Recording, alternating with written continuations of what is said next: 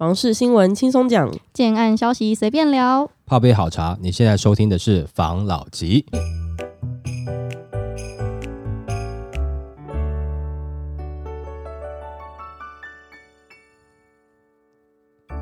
关心你的房市幸福，我是房老吉，我是大院子，我是茶汤会，我是米克夏，我是鹿角巷。房市利空因素浮现，专家预期更多松动个案，修正房价。二零二二年已接近尾声，虎年房市犹如虎头蛇尾般，在下半年买卖移转动数明显下滑。各研究房市机构多指出，受通膨升息、台股下挫、全球经济放缓、政府打炒房等因素影响，以致交易量明显萎缩。明年。房市也不看好。专家认为，当影响房市的利空因素逐渐浮现之际，在房市因炒作拉高房价的卖方市场转向买方市场时，未来将可预期有更多松动的个案修正房价，让房市交易慢慢趋向理性。当前房市交易销售呈现的数据持续走向价跌量缩趋势。总体而言，全球经济衰退方向不变，通膨压力仍在，影响所及。台湾近月的进出口已明显受到冲击，经济成长率已难保三，预期美国将再升息的讯息，也连带影响台湾央行十二月十五日宣布再升息半码，将使消费者信心削弱，购物意愿也更趋审慎保守，买气观望也将拉低价量。过去两年，台湾房市到处飙涨，带动买卖交易量的暴增，背后主因之一在于房市炒作。即使政府将房地合一税调高，却仍抑制不了炒房的问题。政府资料显示，二零一九年房地合一税个人实征净额约六十点四九亿，二零二零年几乎翻了一倍，到了二零二一年又再翻倍，到了二零二二年至十月止已超过去年总额，达到两百九十五点九八亿元，显示房市人为投机炒作，短进短出赚取暴利，并哄抬拉高房价，颠倒居住正义，造成民怨。那专家认为，当影响房市利空因素逐渐浮现之际，近两年因房市炒作促成房价涨幅较大的地区，其实下滑幅度也较大。尤其南部有科技大厂进驻的地区，其销售率下降更明显。甚至过去声称营建原物料上涨无降价空间的预售屋，也出现自动降价的个案。在房市因炒作拉高房价的卖方市场转向买方市场时，未来将可预期有更多松动的个案修正房价，以符合市场的需求，让房市交易慢慢趋向理性。目前预售屋市场少了资金的炒作，销售量低迷；中古屋市场则因买方预期降价心理作用下，成交天数持续拉长，成交个案呈现下降。终结今年将是一个非常少纸化的一年，有效需求持续萎缩，但建案的累积性爆量供给。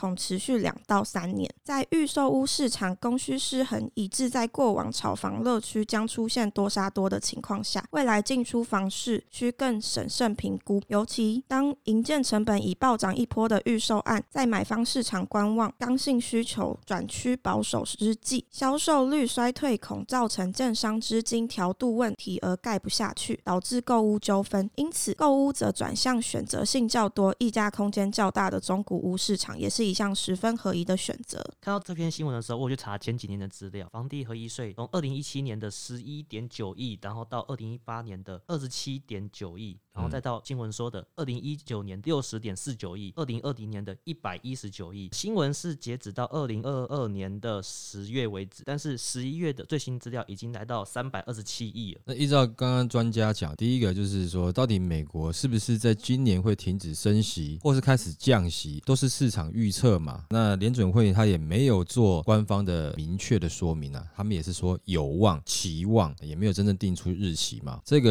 是一个要考量的状况。在第二个，刚刚有讲到说很多打房不见成效嘛，在课税的部分提高了，但是问题是为什么不见效果呢？其实很简单，今天如果有赚钱被课多一点税，你还是会接受，或者说课低的税你本来就很爱了，课高点税有赚钱你还是会接受，但是赔钱你就不会接受了。也就是说，当时在炒作的时候，就是不管你的税收收多少，只要有赚钱，多赚少赚而已啊，能够确保你大概就是可以快速的赚到钱。我相信很多人都会尝试去做嘛，这是很正常的嘛。只是说要被你政府课比较多的税，那得到的结果是什么呢？其实房价不一定有真正被抑制，但是呢，政府的税收是收了不少。那舆论上看起来好像政府有在打房，但事实上呢，也没有真正的产生实际的效果，而更可能把这个税收的部分呢，让投资客或者讲短期的投机客，把它转嫁到后面的自住客身上了嘛。所以这之前我们有提过说，很多东西就是后面的自住客在买单嘛，嗯，投资客也是早早赚好赚饱下车了。即将要实施的平均地权条例跟前面这一批赚饱饱投资客无关了，赚饱获利了结了，被套到现在的当然可能会比较紧张一点点啦。但是前面一段时间的自助客是不是也吸收了不少成本呢？的确是嘛。那这个成本呢，除了你说营建成本啊，各项成本提升，税收成本也有啊。其实那段时间自助客哈，就是后面跟着冲进去说怕买不到房，其实你有多花蛮多钱的。不过如果你买到你喜欢，你要住，这价格你能够接受，当然就不要怨别人，就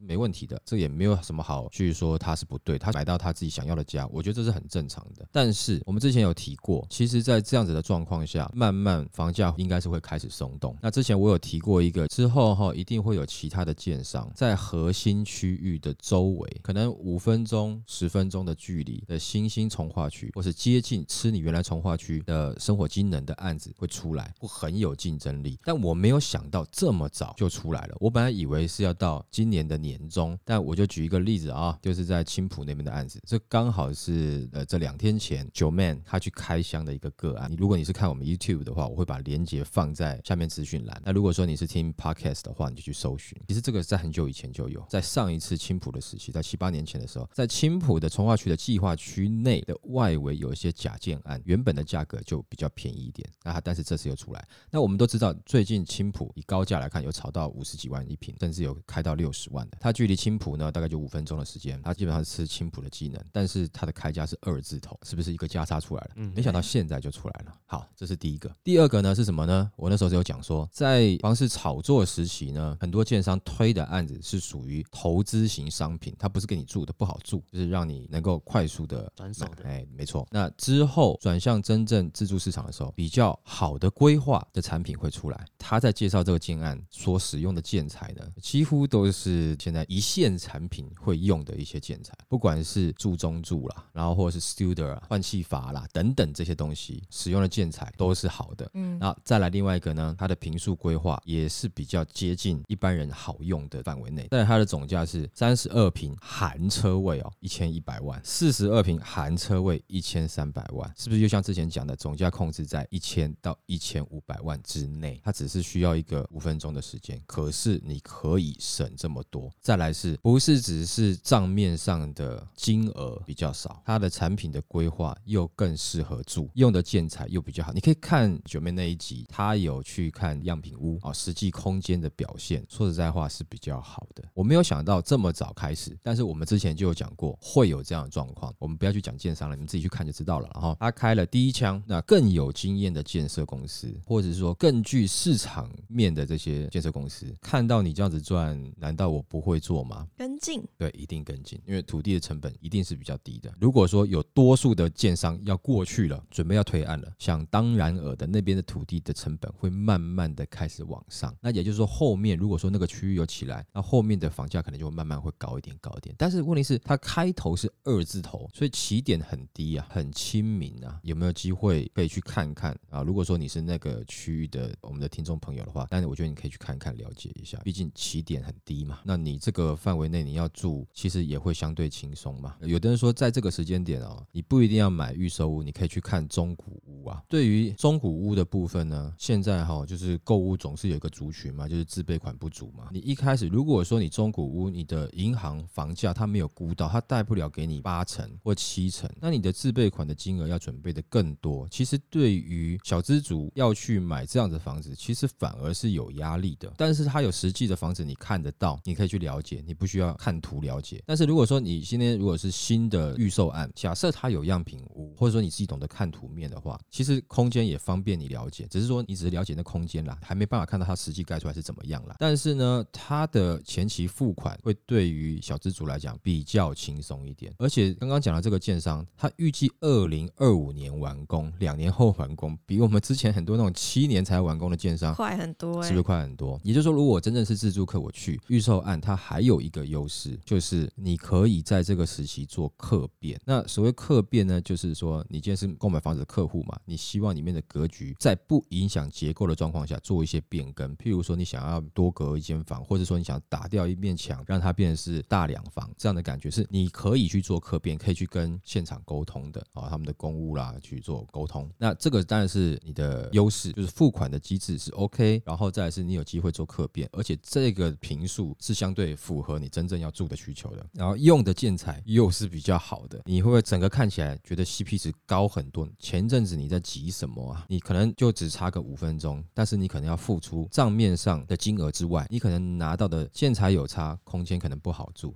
等等的各项问题，甚至可能你的交屋居然还要拖到七年。现在买都比你当初买还要早就进去住了。没错，以自住来看啦。但是如果说你投资来看，那你当然是有其他的风险在。但是问题是我们现在讲的是自住嘛，你现在就已经看到这样的状况了。我相信没多久又会出来。因为当然之前我们在讲这些东西的时候，其实有一些网友有不同的意见啦。但我们都喜欢各界来分享不同的看法。那我会分享这个看法，也不是说多神准，只是说因为我在这个业界今年。二十一年开始往二十二年走的这个路上，我因为我重复很多次，这只是经验，也不是说多神，就是哎，以前一开始看的时候觉得很新奇，第一次看到说，哎，怎么会是这样子？就连续看了三四次，是重复这样的行为，这只是一个经验啊。之后有可能在特定区域的周围，或是有新兴的从化区，它会再出来这样子的产品，而且它是真的试住的，哎，它建材用的不错，而且它价格很诱人，嗯，是在这个时间点，一千一、一千三四十二坪。含车位是不是听起来挺诱人的？你再去看他用的建材，那你差也不就是差那五分钟吗？除非说你对这个五分钟很介意啦，那不然的话，我觉得以自助来讲，你可以去看看啦。我虽然我们没有收业配啦，这业配也不是我们做的，我们只是想要说，我们当时讲的这个状况，现在开始会有，我相信陆续之后还会有类似更多的，好不好？好，好，来下一则。买房溢价谈判新法铺，专家交战，一招击破所有中介话术。毕竟在买房这个人生大事中，大家都不希望会买贵，所以难免都会遇到一些问题。我们要分享的文章呢，就是要跟大家讲一些交战守则。那如果你也买过房，一定可以感受到买房可不只是头期款压力、贷款负担而已。在买房前的一些谈判议价，心理需要的稳定性，不是一般人可以承受的。就有一个房仲呢，他讲了一个扣人心弦的故事，然后诉说着屋主对于这间房子的爱惜跟不舍，希望买的人可以加价。那也有可能突然会冒出好几个竞争对手，跟你说：“哎，不止你出价，还有其他人哦。你不要的话，你可能要赶快讲，不然的话就会被买。”走就是要买房的人，那个人就会觉得，呃，好像真的要加价，不然不加价买不到的那种感觉。嗯、那也有可能，你明明就已经到了中介店那边熬了三个小时，只差临门一脚的时候，中介突然跑过来说，屋主生气，快坐不住了，应该要把握机会加价，不然的话你可能买不到。这些一切的道理都在于加价这件事情。所以经验不足的买方可能就被感动，激起想要抢到的欲望，或是在最后他已经很累了，然后就想说，好，那我就加价好了，我就赶快结束，我只要买到就可以了。但其实你就要精通这一招，才可以化解一切防重的话术。那是哪一招呢？就是你要完整的做完事前功课。如果你今天是自助客，你要想着至少要买到合理价，你不想要买贵。那现在实价登录非常的完善了，你可以查到很多资讯了。你只要先做好功课，了解该区域的房价合理范围内，你就比较不会去买到太高的价格。那如果你今天是投资客呢，先做好功课，了解你想要达到心中理想的投资报酬率，还有你的房价可以接受的范范围到哪里，你就可以去买到你想要的物件。那对于房价心中已经有既定的范围上限，比较不会因为中介的话术而不小心加价，然后立场也比较可以压得住。那议价结束之后呢，谈判其实也还没结束，很多人都会在意你的房价议到哪里，但其实还有付款时程，还有你在交屋前先取得原始竣工图、贷款条件。举例来说，一般付款时程可能就是十 percent、十 percent，还有最后的八十 percent 就是贷款。那如果你要减低初期的付款压力，其实可以谈到五 percent、十五 percent、八十 percent，然后或是你有时间再跟银行谈到五五九十，就这些都是可以之后再去谈的。然后你先取得原始竣工。图对于要做合法的试装包租公会比较有帮助，但是由于申请需要屋主的印章跟身份证件，在过户的时候，还是可以问问看能不能由前屋主帮忙申请，这样你就可以节省很多的时间。今天会分享这个新闻，是因为我们在 IG 上面有收到一个网友留言，他说他希望我们可以再分享一些有关于刚毕业的一个新手小白他在买房房子的时候技巧，就会分享一些我们觉得可以使用的方式。那、嗯、我就看到这篇新闻，那二零二二那个房市疯魔的状态已经获得缓解之后，你除了预售屋之外，在实价登录上路之前，应该会有很多类似可以跟房仲去联络的买房状态。对，所以我就想跟大家讨论一下，在新手要买房，他应该要用什么样子的方式去做切入点，会比较好买到房子呢？因为它上面有很多的谈判的交战守则嘛。嗯。不过我讲实在话，如果是新手，我个人比较建议，如果是你是自住的话，还是看预售屋比较好一点点。嗯。因为你要去面对不管是房仲啦，当然你遇到好的房仲，就有些东西是可遇不可求的啦。因为好的房仲真的很好，带你上天堂，跟你解释。我相信业界也有很多，但是难保你遇到的可能他也许没有这么的真诚的房仲，某些啦，我想应该是少数啦，好不好？这样子的话，其实你很难在这个当中，因为第一个你可能社会经验不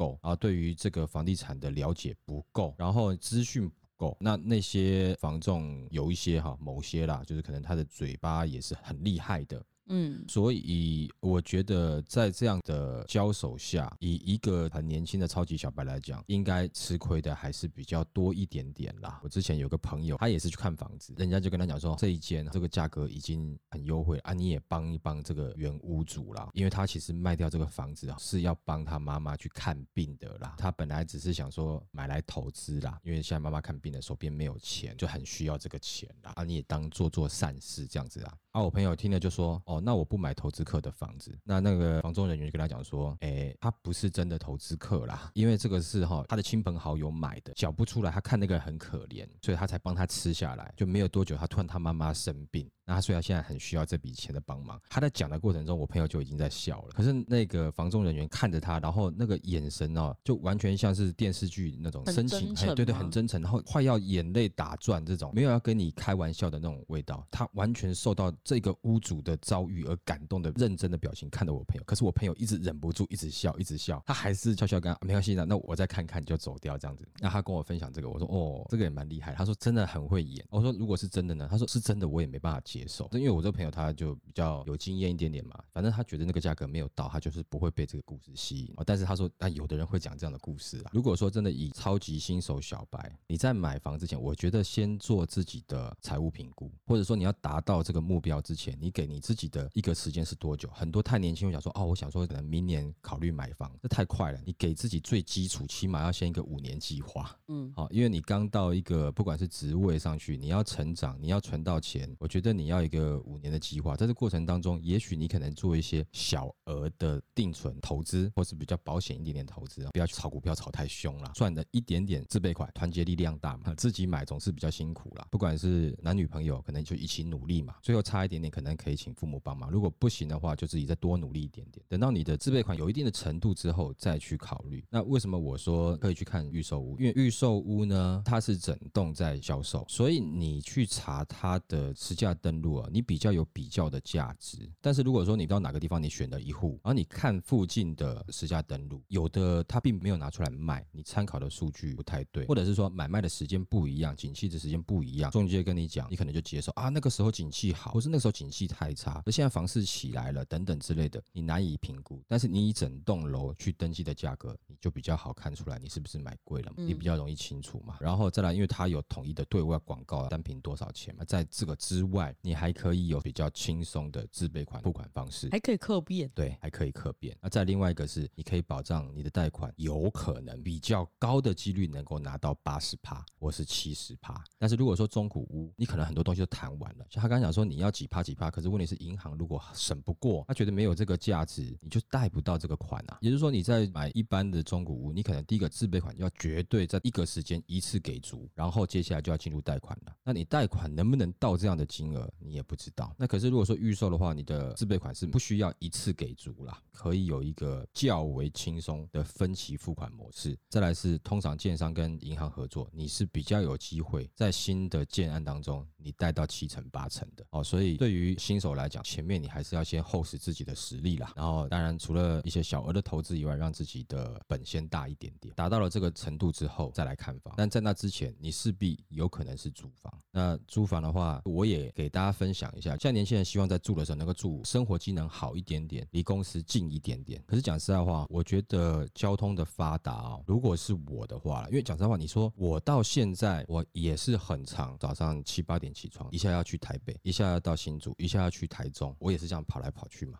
所以呢，我觉得其实真的在交通的路线上，其实住远一点点哦，你省下的房租其实真的没有什么不好。但是这个说实在话是有那么点辛苦，或是因为年轻人可能会觉得说，干嘛要这么苦啊？可是我年轻的时候我也不想苦啦，可是我必须得这样子啊，没有办法。我那时候真的就是住的比较远。但是问题是，不管是办公室的费用，或者是说自己要租房子的租金，那金额真的是便宜比较多。但是这个的缺点会比较辛苦啦，就是你要比较早起。起啦，那我你不喜欢太早起啊，喜欢多睡一下。可是那时候因为没办法啊，公司在努力当中嘛，所以我的起床时间真的是比较早，我睡的时间也是比较晚，平均啦大概是凌晨两点三点睡啦，但是我大概七点多八点就会起来啦。你老了不是也这样子吗？那那老了是因为睡不着，然后自然起来哦，这个是没办法控制的。那如果说我隔天早上有开会或是有什么事情要比较早出门的话，我可能大概一点我就睡了啊，大概。可能六点就起来，就平均每天都睡四个小时到五个小时啦。那我这样坚持了八年了。因为在交通费用上，我希望省一点点嘛。嗯，因为我在住的成本，我也希望降低，所以我就变成说我更多的时间就必须得早点起来啊。这个是比较苦一点，但是可以省很多。但我不觉得这是适合每个人的方法，不一定每个人做得到。但每个人都说我有买房的决心，但是如果说这样做可以省钱，但不一定每个人愿意做这样的事情啦。睡不饱，而且在做的时候，那八年不是礼拜一到礼拜五啊，是礼拜一到礼拜天呐，根本没有休假嘛，因为你都要忙嘛。当然就是初期比较辛苦嘛。我觉得啦。不管是去控制自己的成本，或是自己用自己现有赚的资金去多赚一些投资换的钱，你需要一个时间，你那个计划不要设定太短，两年、三年，起码五年啦。那有计划的去实施之后，你再来去看预售屋啊。当然，如果说你在社会历练也够了，你知道怎么样跟中介去谈，或是屋主去谈。当然，我觉得新城屋、中古屋你其实都可以看。可是如果你到那个时候，你觉得你还是有一点点害怕，那当然先去预售屋去看一看，嗯也没有不好。当然，我。不是说你一定是只买预售屋，你也可以预售屋看一看。你在听中介介绍，你就多听几家介绍。但是会考虑到贷款额度的话，我觉得在预售案比较保险，或者是说你会有想要客变的话，那在预售案也会有它的优势在。不过预售是预售，它需要工程时间，跟你取得房子之间会有一个落差。再来是它不是现况给你看，所以你有可能东西会担心一点点。不过这个都是后话，那前提是你怎么样先把自己先做好准备，变成是一个可以开始去角逐买房子的人哦，这个是要努力的方向，好不好？下一则，断头潮来了，法拍量暴增。专家表示，接下来只会更凄惨。打炒房加上不景气，对房市的冲击将是全面性。以中古屋来说，就有专家直言，今年的交易量将跌破三十万栋。房市多头已经透露，在不景气的状况下，就有房仲业者他展店的目标数已经下修了两成。那市场人士也直言，今年一定看得到中介倒闭潮，成交量低迷，但全台房仲店数却在历史高峰。然后目前的法拍量它增长也有近一成。那专家也是直言说，这个也只会更惨。那房市的状况呢，也可以从法拍的件数就可以看出端倪。又根据统计来说，二零二二年整年度的拍卖案件为七千四百三十一件，较前年成长了六点五 percent。那也有专家观察，去年下半半年件数不仅比上半年多出近十 percent，成交率也从五十五 percent 大减十 percent。不止断头的件数变多，交易的热度也急冻。可以想见，接下来的情况只会更凄惨。那现在是投资客进场的时机吗？房价恐下修十五 percent。对于有心要购屋的民众来说，二零二三年。或许是个好年头，不只是内政部代理部长花敬群表示，房价将软着陆。专家、投资客、业者也一致认为，今年是最可能捡到便宜的大好时机点。那专家说，整年度双北以外的房价将下修五到十 percent，那台北地区则下修三至五 percent。就有专家预估，上半年量缩价缓跌，下半年量增价急跌，全年度修正幅度多达十五 percent。就连某位资深的投资客也说，自住客一定要进场买，是买到最便宜。预售屋的好机会，但凡事一体两面，平均地权条例修正草案对数十名不动产相关从业人员来说，将大幅冲击生计；对建商代销而言，是企业能否存续的生死关键；但对于自助客来说，又是期盼已久的购物机会。究竟如何权衡利弊？居住正义跟自由经济如何拿捏？考验着政府及社会的智慧。其实这这个我刚好最近有听到一个消息，就是之前我们不是有讨论到买地这件事嘛，我就有听到一个，就是某个机构，就是他每次推案的地都很好，然后他们之前不是很明显，没关系，哎，我们听众听得懂，好，很好。但是他之前不管什么状况，他都是一直买地。我听到的是最近的内部消息啦，是有相关人跟我分享聊天聊到的，然后他就说他们的机构呢，现在有分重点区域跟外围区域，外围区域如果你没有把量体全部去化完成，不准买地。他们现在要以收回现金为主，可能没有像之前那样子买地，但也有可能是因为小建商都被淘汰掉了，所以他们也不急着要买地。这是我今天刚好听到的状况。那这样子的话，是不是对他们来讲，市场好像我的蛋白这些我就可以先卖一卖了嘛？我不急了嘛？我没有压力了嘛？我就是在这些蛋白区的价格，就是稍微做一下修正嘛？我不需要去再购置新的土地来推更便宜的案子嘛？这样其实对他们来讲是个好事啊。那他说现在的这个状况，我觉得断头潮来了。尤其我觉得投资客有时候不要发表太多了，因为他也许讲的是有道理，但是一般民众听起来就觉得你投资客现在是不是叫我们赶快来接单呢、啊？反感不舒服嘛？但你说今年会不会是好的时间点？都我们一直在讲，我觉得是下半年嘛。你上半年先让它下修一下嘛。当然没有错，有些可能就真的会因为平均地权条例而锁住啦。但是如果你是自住客的话啦，那投资客太多的建案，可能你也兴趣缺缺啦。那锁住就锁住吧，你也不一定会去接嘛。还是你们会去接，我也不知道。但是我觉得有很多的自住客可能在这段时间就不太会去想去接这个投资客的案子啦。那为什么他说今年？当然这个是市场有在谣传，但是这个都不确定。譬如说听到一个最常讲的就是联准会在今年会结束升息，在今年年底会开始降息，明年可能会开始 QE，就是又要开始量化宽松去振兴经济，到时候热钱又会进来台湾，所以明年的房市就是二零二四的房市有可能要开始是起涨，也就是说在二零二三年有可能是房市的低点，用这样去推论啊。不过这个都是市场预测，没有听到任何官方的消息，我觉得不用太认真考虑。不过是可以观察的。但如果真的是像他这样子讲的，如果都成真的，明年真的在二零二四年联准会 QE 的话，那的确可能有机会让房市的这个价格又开始缓缓涨。像前段时间飙涨可能有点难，因为时间有点短，大家还没有想好对策，怎么去对付这个平均地权条例，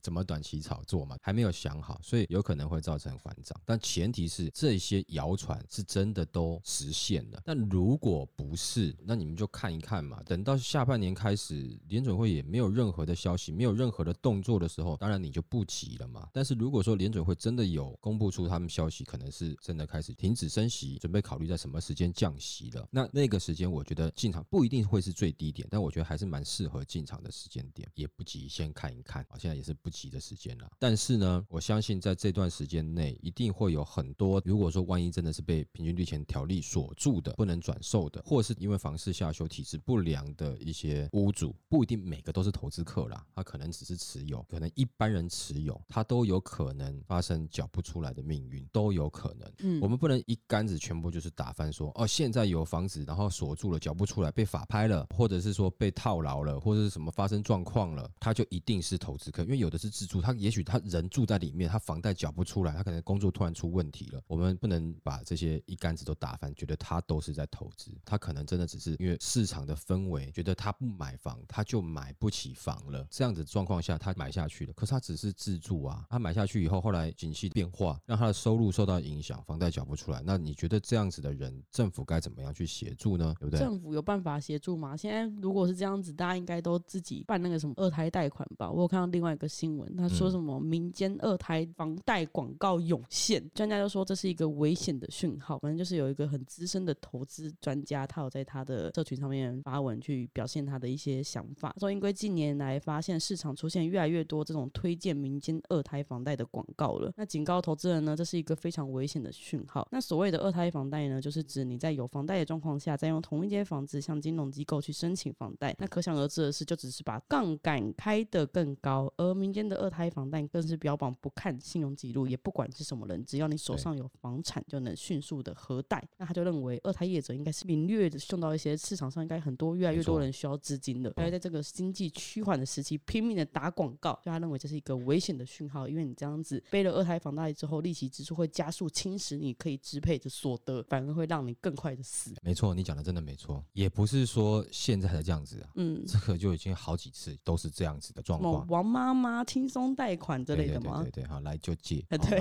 那像这样的状况哈，在这个业界这段时间就已经重复很多次了。你不要觉得说啊，我现在我快缴不下去了啊，我很痛苦了，我要去找二胎。我告诉你，二胎也是聪明的，你有的空间不够，他还不借你，就是你的产值不够，他不太借你啊。如果你产值够的话，他借你，你也要担心啊。他把你玩死，把你房子拿过来，你很有可能到最后，因为那个利息比较高，你最后可能缴不出来。最后呢，当然就法拍的方式就可能可以拿走了嘛，哦，或者是用其他买卖的方式嘛。嗯、跟你讲过之前有的案例是这样子嘛，他本来是借二胎嘛，然后结果后来缴不出来嘛，二胎业者就跟他讲说，那不然你房子卖给我，那你本来跟我多借的三百万呢，就只欠我一百万。重点是他的房价呢还被杀了，哦，他那时候就急了嘛，他的房价那个时候是一千八百万，然后最后被杀到一千六百万成交。房子给了他以后，还要还他一百万，而且那一百万还要再另外算利息啊。那个利息呢，很简单，就是差不多二十趴多一点点，不会超过重利罪的利息。对对对对对，就是卡在那个当中。所以就是说，你很多东西都没了，重点是你还要再继续缴那个利息。所以二胎业者要借你，自己要衡量。我不是说二胎业者都不好，如果你真的是有能力，中间只是需要一个周转期。对对对对，你的真的能力是这样子的，那我觉得没有问题。你已经确定有什么钱，你什么时候拿到了，已经确定会拿到了，你中间差个。两天这样子的话，你可能找二胎业者，可能对你来讲是一个可以帮助的工具。但是我相信多数人不是这样子，给个走投无路，哎，给个良心的建议，你就是早一点走投无路，跟晚点走投无路啦。那晚点走投无路，搞不好你还会有更多的麻烦啦。但这个就是一个经验了。但当下的人哈，假设他是他自己自住的，啊，真的房子要被拿走了，他会舍不得家人要住哪里，啊，用这样的方式拼一下，就拼了就更多。这种人你能够说他是因为炒作吗？他是因为罪有应得吗？不是，他只是一般自住客，只是他在那个时候也许被带了风向，到最后可能缴不出来的时候，选择了不愿放弃，再拼一次的看法能不能过去，但没有拼过嘛，最后得的结果通常是不好。所以现在看到的状况是这样，那也许我跟你讲，我觉得在后面的时间应该会越来越严重，包含平均地权条例通过之后，应该也会越来越严重的状况出现，交屋啦，那交屋有问题啦，想说啊，那我就先用产值，我再多贷一点点啊，可能比如说撑个半年，半年之后联准会就要开始降息 QE 了，房市又要起来，我到时候卖的时候赚一笔。如果你抱的是这样子比较赌博的侥幸心态，通常会受伤。那与其这样子，不要去乱借钱，你宁愿二胎如果是跟银行的还比较好一点点。那如果说是民民间的二胎，你就需要很担心了。那如果说银行的二胎贷款不给你，那就代表你现在在银行端评估的状况不是太好，你就要知道一件事情，就是在别人的评估下，你目前的财力状况不是很好，那你就不要冒险了。如果你要再冒险，就很简单，是你在抱着一个希望，因为你很难去评估，你可能自己知道，只是不愿意相信。我现在目前的财力状况不好，但银行评估出来更斩钉截铁告诉你，你现在状况不好。那所以这个时候你应该做的时候是舍弃一些负债型的假资产啊。哦，不是说呃我舍弃负债，哎负债我就不理了，不是不是，我所谓是类似像房子这样子的负债，或是车子等等这一类的东西，你还在缴房贷啦、车贷这种，你可能必须得舍弃。那这样子的话，反而是比较好的处理模式。但是通常在那个节骨眼的人，这些话一定是听不进去，因为周遭有太多朋友相关经验。他到了那个点上的时候，就是你什么跟他理性的分析，他已经听不进去了，因为对他来讲，好像就是要失去一切了，他一个都不想失去。要失去的东西，可能对他来讲都是很辛苦、很久才得来的。他并不是投资客，对于这样子自住客，政府有没有什么保护的措施呢？这个我觉得也可以去思考一下啦，因为毕竟他没有要做炒作啦，但是你这个很难界定啦，你留给市场去处理的话，那这些人很有可能在未来不小心会碰上二胎业者，不小心房子就被拿走了，不小心这个债还是没有还清。这个状况要来之前，如果你是自住客，先去问问看银行吧。有的时候真的也没办法，也只能断舍离。听起来讲起来很轻松，但我跟你讲，有的时候真的没有那那个可怕的债一直追着你的时候，你其实是心情轻松的。你重新租房子，你还有机会赚钱，你只是觉得可惜。可是你没有处理完一些事情，你被一些债务死缠着，你可能会很辛苦哦。